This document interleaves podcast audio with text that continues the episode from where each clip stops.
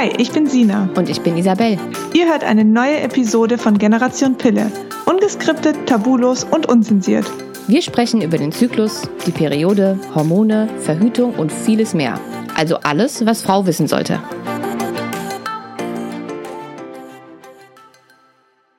Hallo und herzlich willkommen zu einem neuen Podcast. Interview wollte ich sagen, Easy. Ich interview dich heute. Interviewst du mich heute? genau. Ähm, wir haben euch gestern gefragt, über welches Thema wir in unserer neuen Podcast-Folge sprechen sollen. Und dann kamen ganz viele tolle Antworten.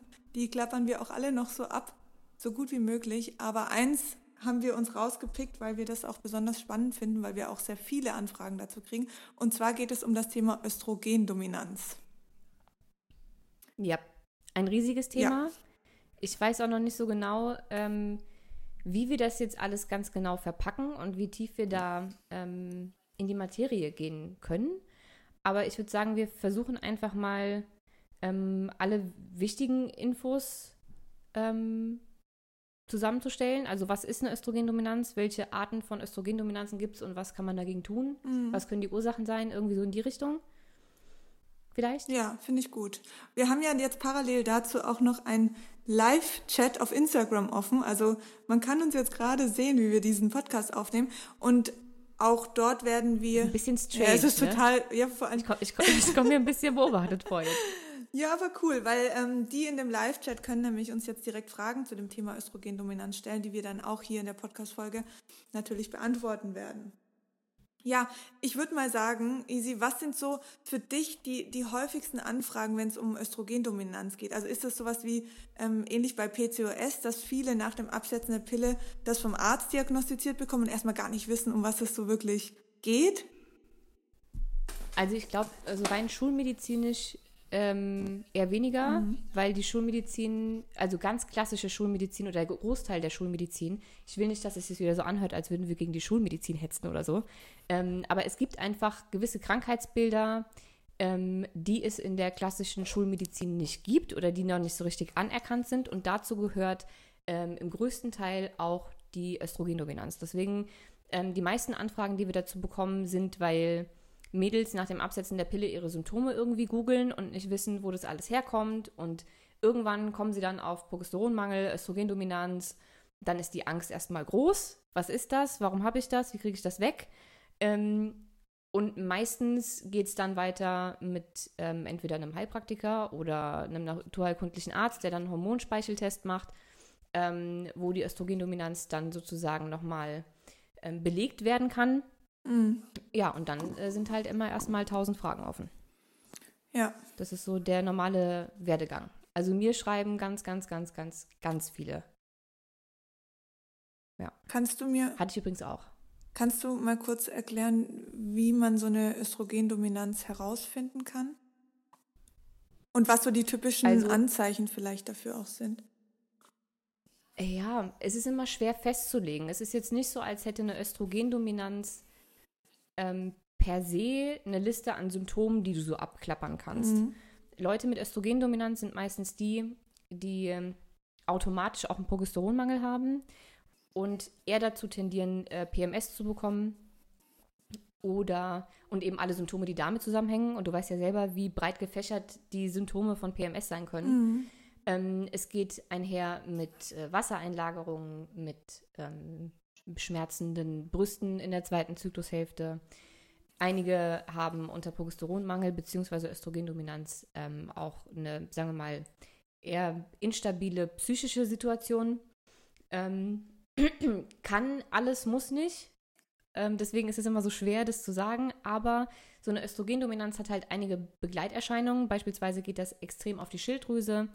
Zu viel Östrogen oder zu wenig Progesteron kann Entzündungs, ähm, fördernd wirken. Es geht auf die Nebennieren.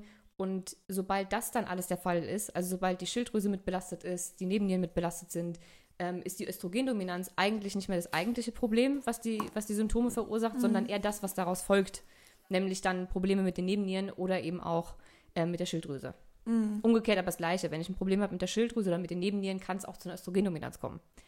Also das ähm, kann man alles nicht komplett differenziert sehen. So, das hängt immer irgendwie alles miteinander zusammen. Ja, genauso wie man bei einer Östrogendominanz ja auch wieder ganz klar sieht, dass es wirklich auf den Zusammenhang ankommt. Also, und da halt auch wieder, dass Hormone wirklich nur zusammenwirken können. Wie als ja. ein Zahnrad eben. Wenn da ein, ein Hormon irgendwie verrückt spielt, nicht so richtig produziert wird, zu viel produziert wird, dann geht das ganze Zahnrad irgendwie flöten und kann sich nicht mehr so richtig bewegen, wie es sollte. Und das ist ja bei der Östrogendominanz ein großes Problem.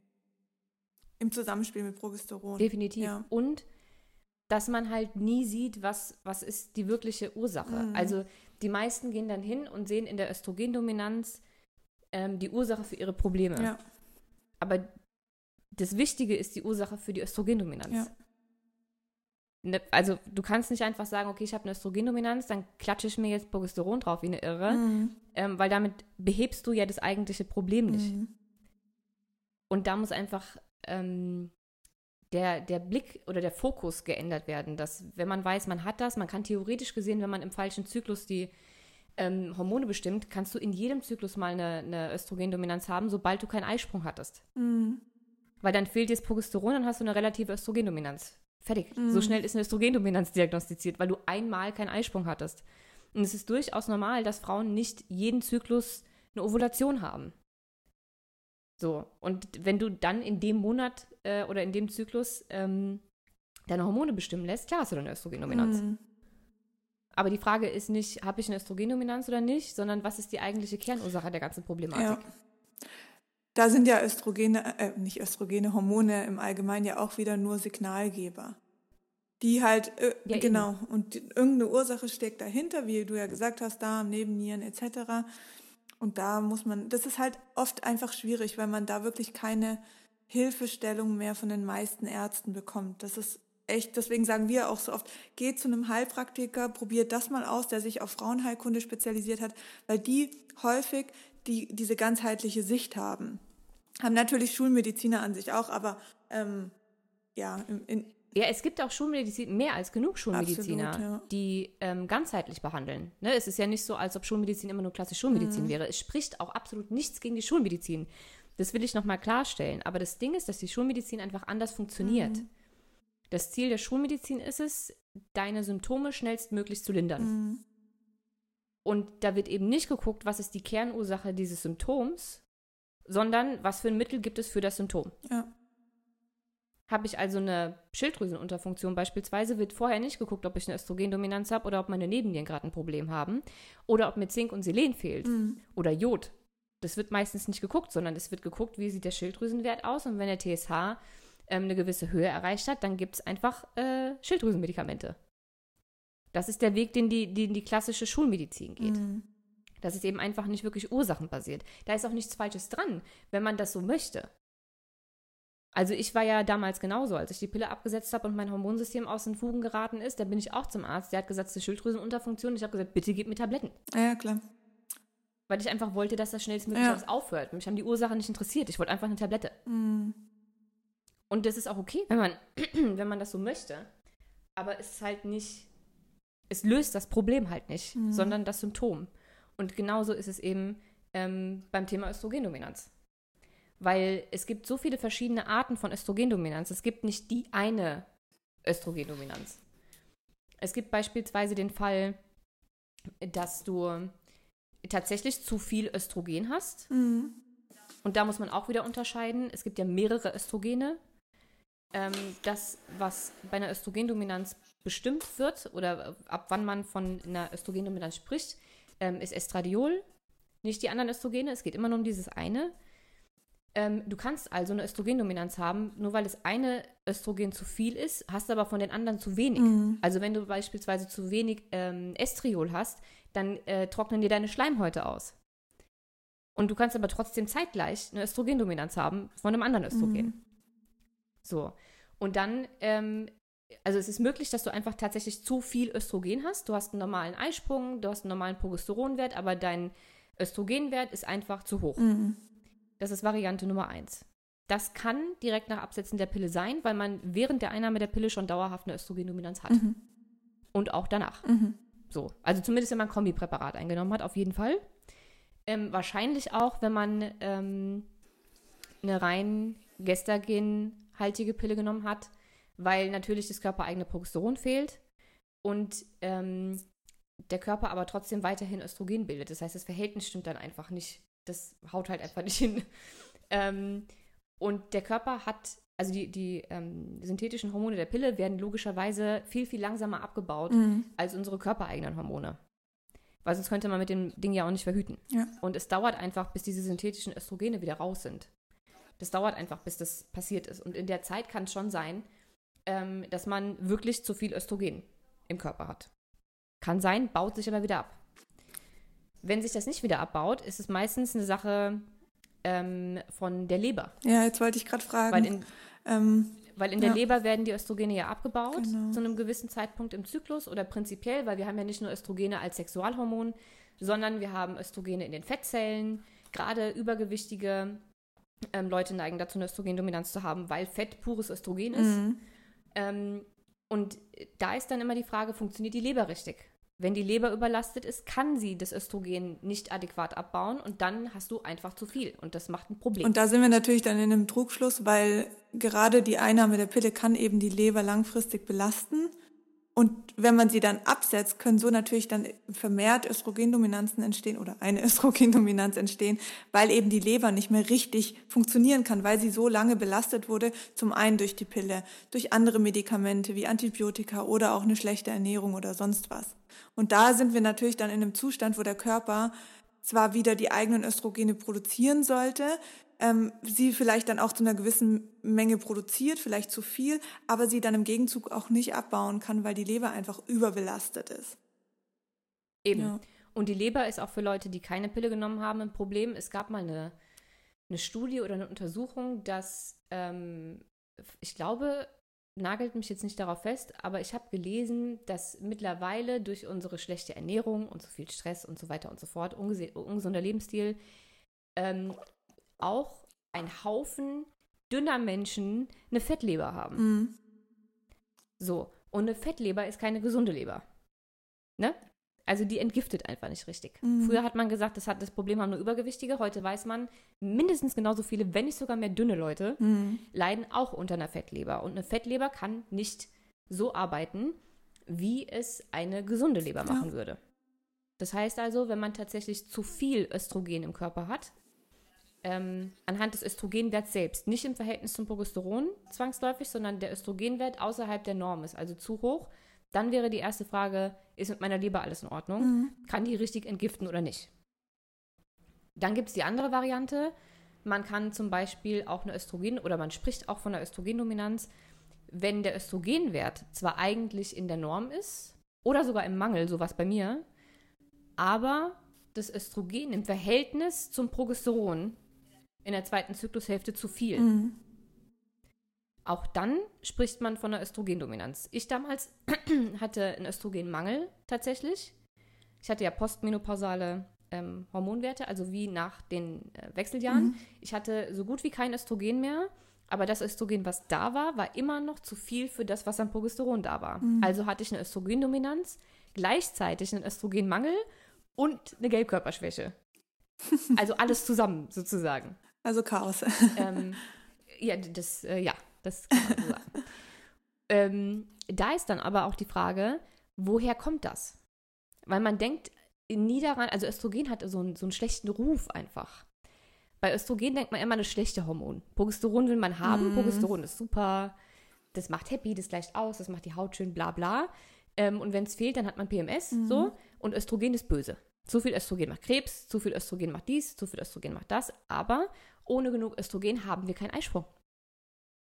Weil Östrogen ausschlaggebend für die Eireifung mhm. ist. Das heißt, wenn du sowieso schon einen Östrogenmangel hast, auch wenn es gleichzeitig eine Dominanz ist, aber wenn du einen Östrogenmangel hast, dann reifen deine kleinen Eizellen nicht, dann gibt es auch keinen Eisprung, dementsprechend auch kein Progesteron. Das meine ich mit, man darf nicht immer nur sehen, okay, scheiße Östrogendominanz, sondern man muss das irgendwie schon alles differenzieren. Mhm. Also wenn der Östrogenwert ähm, in der Norm ist, aber zu wenig Progesteron da ist und deswegen eine relative Östrogendominanz besteht, müsste man sich auch fragen, warum. Da gibt es jetzt auch wieder tausend Möglichkeiten. Es könnte sein, dass eine Eireifungsstörung vorliegt. Also dass die Eier trotz genügend Östrogen mhm. irgendwie nicht reifen. Dann hat es vielleicht was mit LH oder FSH zu tun, irgendwas in der Hypophyse, also in unserem ähm, Teil des Gehirns, der sozusagen für die Hormonsteuerung zuständig ist. Ähm, die hat verschlafen, die ist, keine Ahnung, schlecht gelaunt, depressiv, keine Ahnung. Also aus irgendwelchen Gründen schickt sie nicht die richtigen Signale zur richtigen Zeit und das behindert die Eireifung. Das wäre eine Option. Es kann auch sein, dass äh, gerade nach dem Absetzen der Pille vielleicht der Prolaktinwert zu hoch ist. Mhm. Weil Prolaktin ist ja bekannt als ähm, so das äh, Schwangerschafts- und Stillhormon sozusagen. Und wenn wir schwanger sind oder stillen, dann ähm, möchte der Körper natürlich nicht äh, sofort nochmal schwanger werden. Was heißt, ein hoher Pro, ähm, Prolaktinwert kann, muss nicht. Ich sage extra nochmal muss nicht, weil viele stillende Frauen sich darauf verlassen, dass sie keinen Eisprung haben, solange sie stillen wegen dem Prolaktin und dann werden sie wieder schwanger. Mhm. Ähm, aber ein hoher Prolaktinwert mindert die Chance, einen Eisprung zu haben. Das heißt, wenn ich die Pille absetze und viele Frauen haben nach dem Absetzen einen so hohen Prolaktinwert, dann kann es sein, ähm, dass ich deswegen keinen Eisprung mhm. habe. Dann hat das mit der Eireifung nichts zu tun, sondern mit dem Eisprung per se. Und wenn ich keinen Eisprung habe, habe ich auch kein Progesteron. Mhm. Zumindest nicht genug. Wir haben immer ein bisschen Progesteron, weil natürlich auch die Nebennieren Progesteron bilden. Aber das wäre eine Möglichkeit, warum kein Eisprung stattgefunden hat. Also kann man den, Progest äh, den Prolaktinwert mal checken lassen. Ähm, wenn man zum Beispiel unter PMS-Symptomen leidet, wie mh, mm, spannende Brüste oder man hat äh, so eine Art, ähm, ich will es nicht sagen Milchfluss, aber es gibt einige Mädels, die kennen das, dass sie äh, Flüssigkeit ähm, aus den Brüsten kommen haben. Jetzt nicht so viel, wie wenn man stillen würde, aber es ist halt irgendwie nass und da passiert einfach was. Das wäre zum Beispiel ein Anzeichen für ähm, Prolaktin. Mhm.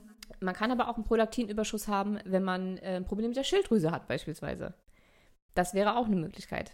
Auch eine Schilddrüsenunterfunktion, eine, eine unentdeckte, kann den Prolaktinwert erhöhen ähm, und den Eisprung unterdrücken, sozusagen, weil die Schilddrüse sozusagen der Taktgeber für unseren Stoffwechsel ist.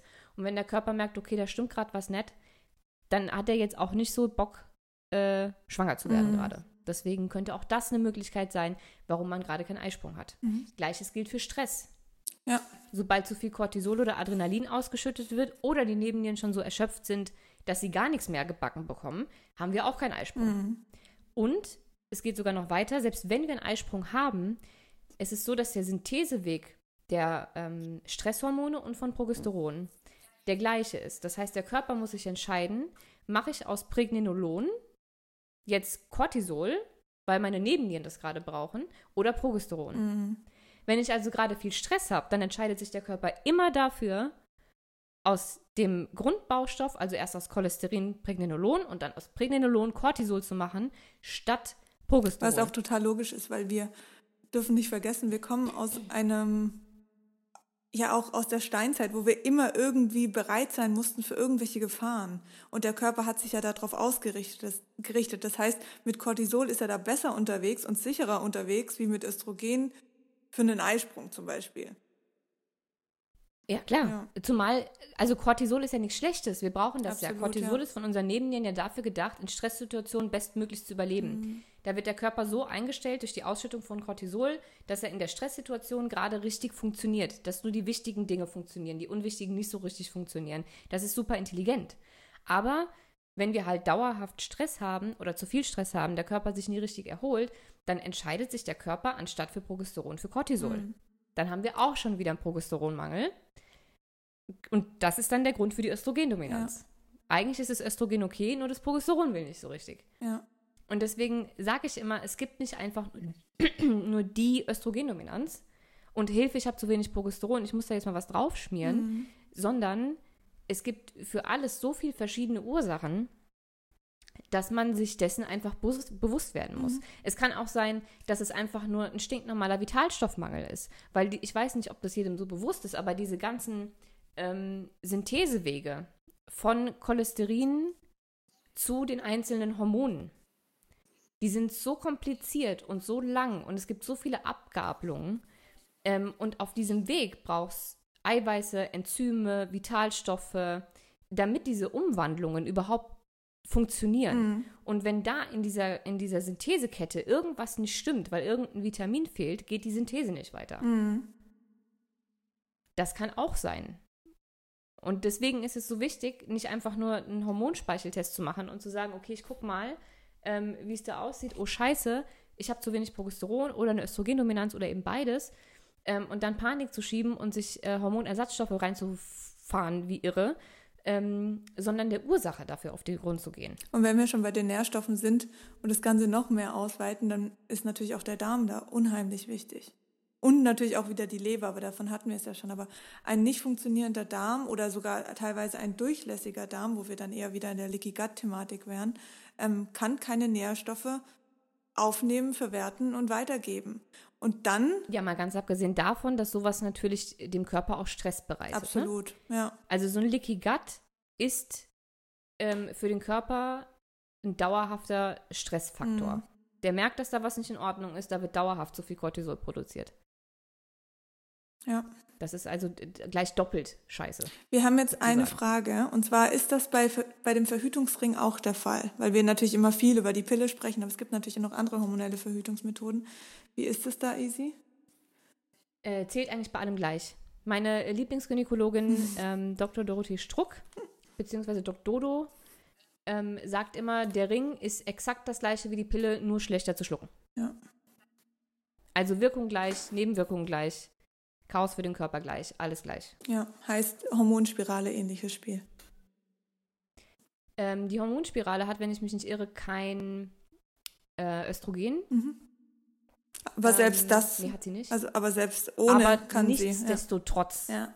Ähm, gibt es da, ja, sonst gäbe es die Nebenwirkungen ja, ja nicht. Ne? Wenn man sich einmal den Beipackzettel, ähm, den man ja offensichtlich leider nicht mitbekommt, wenn man sich sowas äh, setzen lässt, aber wenn man es mal googelt ähm, und sich den Beipackzettel anguckt, dann sollte das ähm, klar sein. Mhm. Es gilt eigentlich für alles, was den Hormonhaushalt stört. Weil, wie gesagt, Östrogen kann der Körper immer bilden, auch noch unter der Pille. Ähm, plus das, was in der Pille drin ist. Ja. Ähm, Progesteron aber nicht. Mhm. Progesteron hört auf, sobald der Eisprung aufhört und wird ersetzt durch das, was in der Pille, Spirale, Ring, Stäbchen, schieß mich tot, mhm. ähm, drin ist. Und damit bist du so gut wie immer automatisch in der Östrogendominanz. Okay, was sind jetzt nochmal zusammenfassend deine Tipps, was man machen kann, wenn man ähm, eine Östrogendominanz hat? Im Grunde genommen ist es exakt das Gleiche, was wir sonst auch immer sagen. Die Basis. Ähm, die ba es ist die Basis. Ich sage es immer wieder, das, was wir euch erzählen oder auch das, was ähm, auf dem Blog steht, ist das kleine Einmaleins der Frauengesundheit. Mhm. So, wie einige wissen, ich, bin ich ja noch in meiner Heilpraktika-Ausbildung und ich habe mich auf Frauengesundheit spezialisiert. Das heißt, die ganzen Frauengesundheitsweiterbildungen habe ich schon hinter mir. Und es ist tatsächlich das kleine Einmaleins. Mhm. Wenn du zu einem Frauenheilkundler gehst, ist das kleine Einmaleins Vitalstoffe Darm und Leber. Mhm. Immer. Und ähm, genau das Gleiche gilt bei einer Östrogendominanz auch. Wenn ich mir jetzt absolut sicher bin, dass mit meinem Darm alles in Ordnung ist, das heißt, ich habe mindestens einmal am Tag den vorbildlichsten Stuhlgang. ähm, und ich meine damit, ich weiß, es reden nicht gerne viele Menschen über ihren Stuhlgang, aber ihr solltet euch dessen äh, bewusst sein, dass es guten und schlechten Stuhlgang gibt.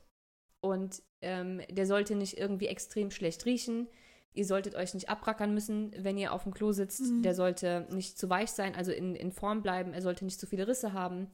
Ähm, nicht zu dunkel sein, nicht zu hell sein. Also da kann man schon drauf achten. Wenn der nicht jeden Tag so aussieht. Nennt man, nennt man, man das nicht auch, äh, jetzt, okay, haltet euch fest, Glückswürste. Also das sind die, die einfach raus. Nennt man das bei dir am Boden? Ja, das nennt man hier am Boden. Ja. Das sind die, die rausflutschen, ohne dass man irgendwas abputzen muss. Weder in der Toilette noch am Hintern. Ja, das wäre perfekt. Ich wusste nicht, dass man das Glückswürste nennt. Aber gut, man lernt ja die aus. Ja. Ähm, so, also wenn das nicht der Fall ist oder ähm, ich merke, dass ich auf irgendwelche Nahrungsmittel reagiere, mhm. ich habe einen Blähbauch, nachdem ich irgendwas gegessen habe. Oder ähm, Sodbrennen oder Krämpfe. Ähm, Krämpfe mhm. oder Durchfall oder keine Ahnung was, dann wäre es sinnvoll, ähm, sich mal seine Darmflora anzugucken. So, das ist Punkt 1. Bei den Vitalstoffen ähm, ist es ähnlich. Ich würde da nie selber rumhantieren. Das heißt, wenn du sowieso zu einem Arzt gehst oder zu einem Heilpraktiker, ähm, dann wird er schon die richtigen checken. Es gibt einige, die nach dem Absetzen der Pille ähm, eher dazu neigen zu fehlen, weil die Pille sie einfach mehr verbraucht. Es gibt auch einige, die für die Reproduktion ganz wichtig sind oder für die Nebennieren und die Schilddrüse. Ähm, das würde ich alles äh, checken lassen. Ähm, Schilddrüse, Nebennieren würde ich checken lassen und definitiv die Leber mhm. unterstützen. Gerade wenn ich merke, dass die Probleme erst in der zweiten Zyklushälfte losgehen, kann es sein, dass die Leber die Östrogene nicht richtig ähm, abbaut. Und dann macht es durchaus Sinn, mal einen Leberwickel zu machen oder mal ein paar Bitterstoffe zu nehmen ähm, um die einfach ein bisschen zu entlasten mhm. und zu mhm. unterstützen. Super. Das macht immer Sinn.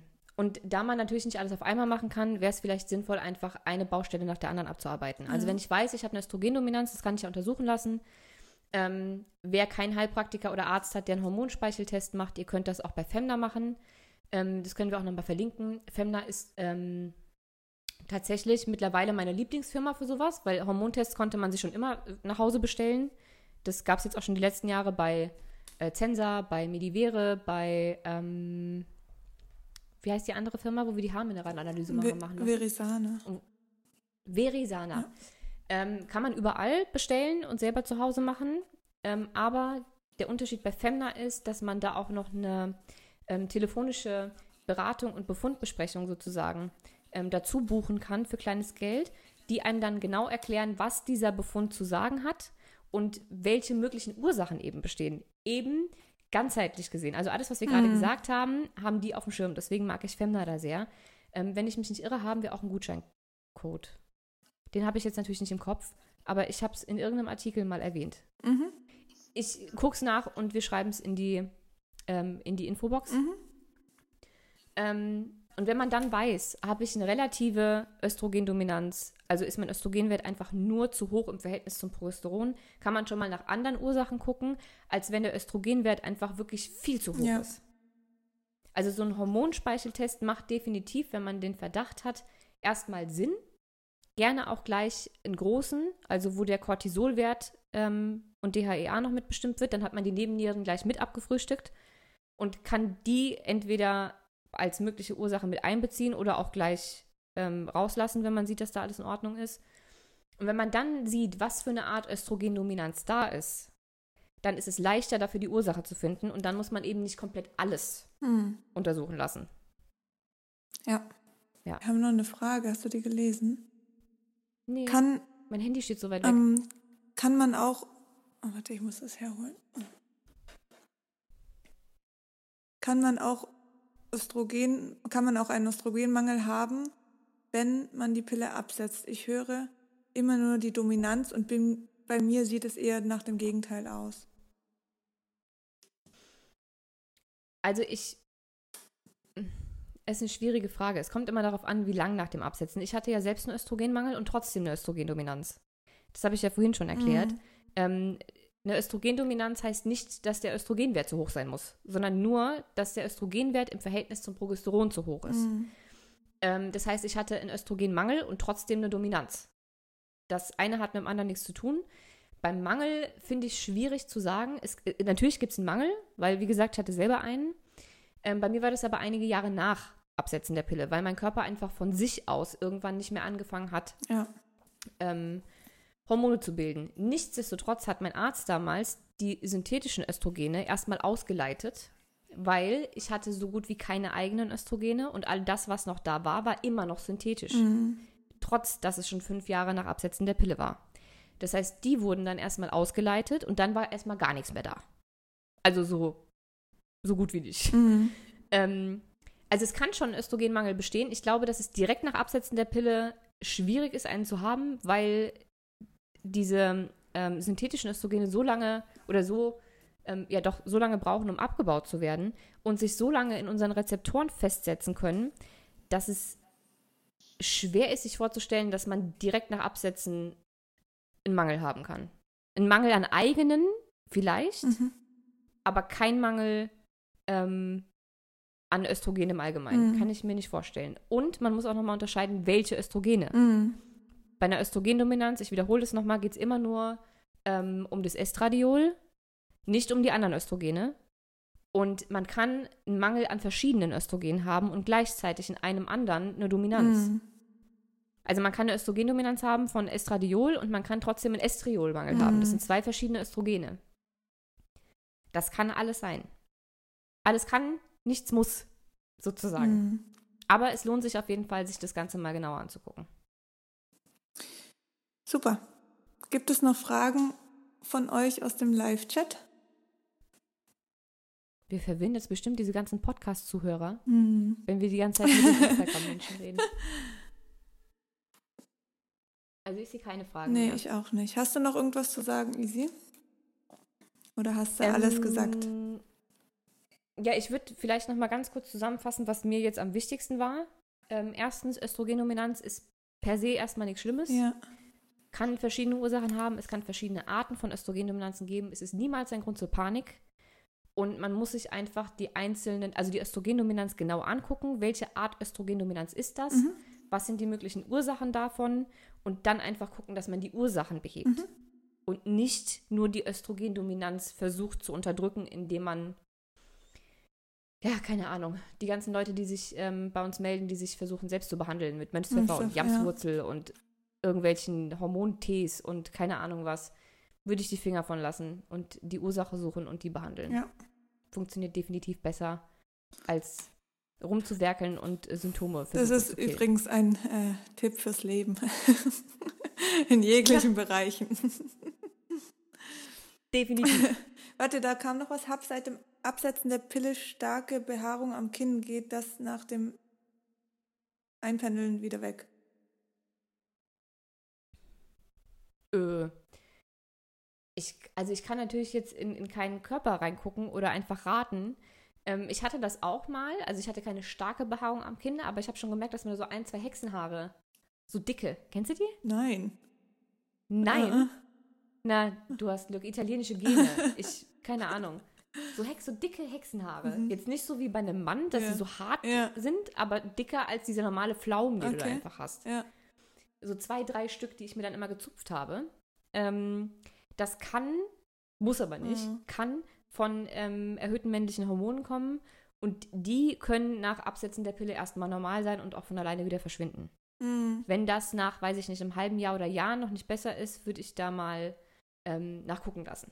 Okay. Aber auch nach den Ursachen, nicht einfach nur nach den Hormonwerten und dann sagen, keine Ahnung, ich nehme die Pille wieder Ja. oder so. Ich meine, für, Immer zum Frauenheilkundler. für zu viele männliche Hormone gibt es halt auch wieder Ursachen. Da können die Nebennieren eine Rolle spielen, eben Cortisol eine Rolle spielen, ähm, Insulin kann eine Rolle spielen. Also dann dahinter stehend der Blutzuckerspiegel. Also da gibt es auch wieder so ein paar Baustellen, die man da angehen kann.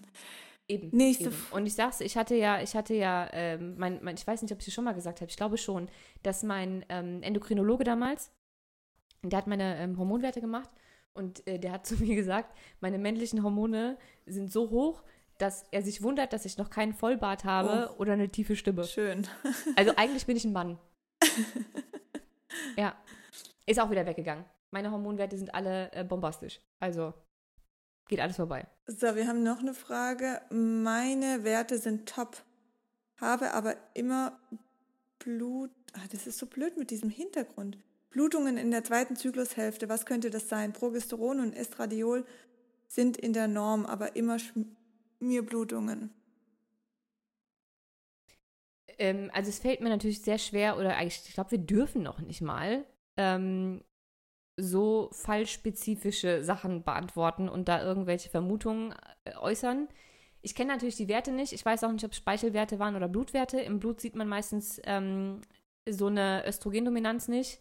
Im Blut sind die Werte sowieso immer anders als im Speichel, weil im Blut auch die inaktiven Hormone gemessen werden, im Speichel nur die aktiven. Mhm. Das heißt, du kannst im Blut vollkommen normale Hormonwerte haben oder sogar ähm, einen Überschuss an irgendwelchen Hormonen, Mhm. aber die sind halt nicht aktiv.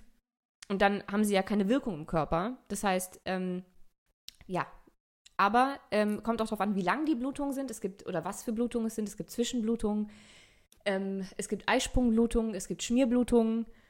Da kann ich jetzt. Äh, Also da würde ich wirklich mal mit dem Thema, wenn man sowas über längere Zeit hat, ähm, einfach mal zum Heilpraktiker gehen. Die können sich das angucken, mit den Werten hingehen.